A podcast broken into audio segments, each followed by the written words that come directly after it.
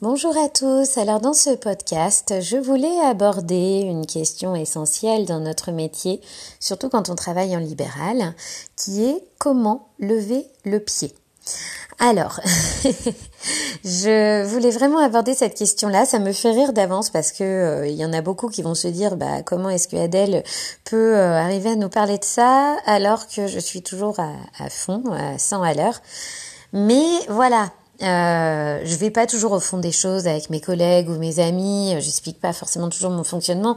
C'est un fonctionnement qui peut paraître assez atypique, mais j'ai essayé de réfléchir un peu ces derniers temps à la façon dont moi je vois les choses.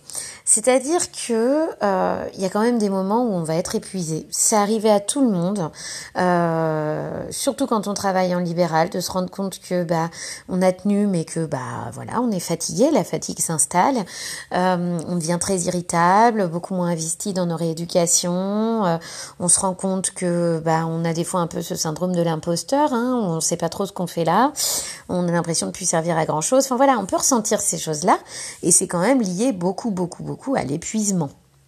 Euh, voilà.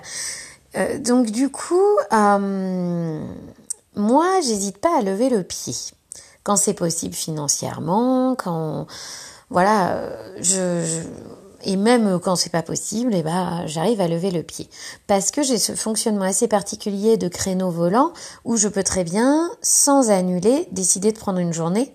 Et donc c'est simplement une semaine où les patients auront moins de séances mises à disposition, mais ils pourront faire de quelque chose d'intensif un peu plus tard.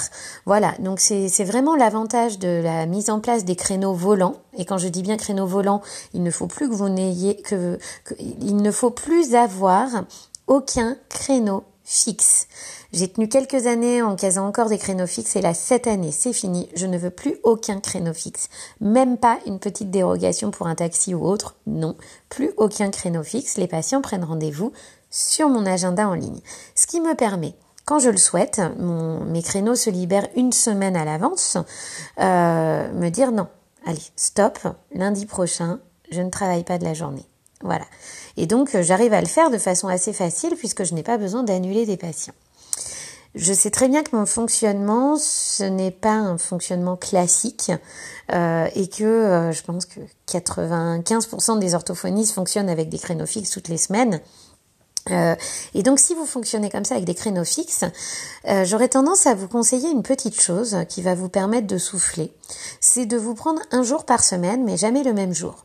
C'est-à-dire que vous allez prévenir, euh, admettons vous êtes mardi, vous sentez que vous commencez à saturer, vous allez prévenir ces patients-là du mardi, écoutez, mardi prochain, il n'y aura pas d'orthophonie, donc on se retrouve dans deux semaines. Puis la semaine suivante, vous allez faire la même chose avec les patients du mercredi, par exemple leur dire écoutez, euh, la semaine prochaine, il n'y aura pas de séance. Et puis après, avec les patients du jeudi. Donc ça vous permet de ne pas vous prendre la tête à devoir, euh, je dirais, à devoir euh, annuler carrément des, des rendez-vous sur plusieurs semaines ou à vous sentir vraiment... comment est-ce que je pourrais expliquer ça euh, à devoir inventer des choses sur des formations euh, qui vont durer une semaine ou à craquer tout simplement. Si vous sentez que vous commencez à, à être fatigué, euh, et eh ben prenez une journée de cette façon-là. Euh, donc vu qu'il y a cinq jours dans la semaine, au pire tous les mois et demi, les patients auront une séance qui va sauter. Voilà. Est-ce que c'est vraiment euh, grave sur cinq semaines de louper une séance? Non, c'est pas grave. Il y en a plein qui le font d'ailleurs. si on regarde un peu en moyenne, les patients euh, loupent sans doute euh, ce genre de ce nombre de séances-là de toute façon. Donc voilà. Du coup, euh, bah, n'hésitez pas à fonctionner comme ça. Alors c'est vrai, hein, là je vous parle en termes de journée, mais ça peut être en termes d'heures. Ça peut être se dire, bah, la semaine prochaine, je commence trois heures plus tard parce que là je manque vraiment de sommeil. Voilà. Voilà une petite technique pour lever le pied.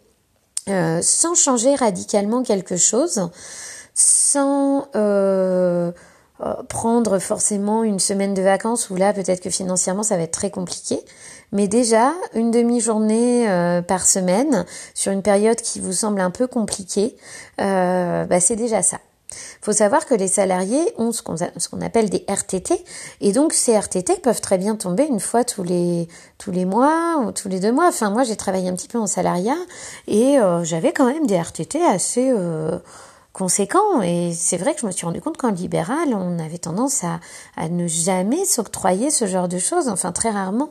Donc, euh, donc voilà, une petite stratégie.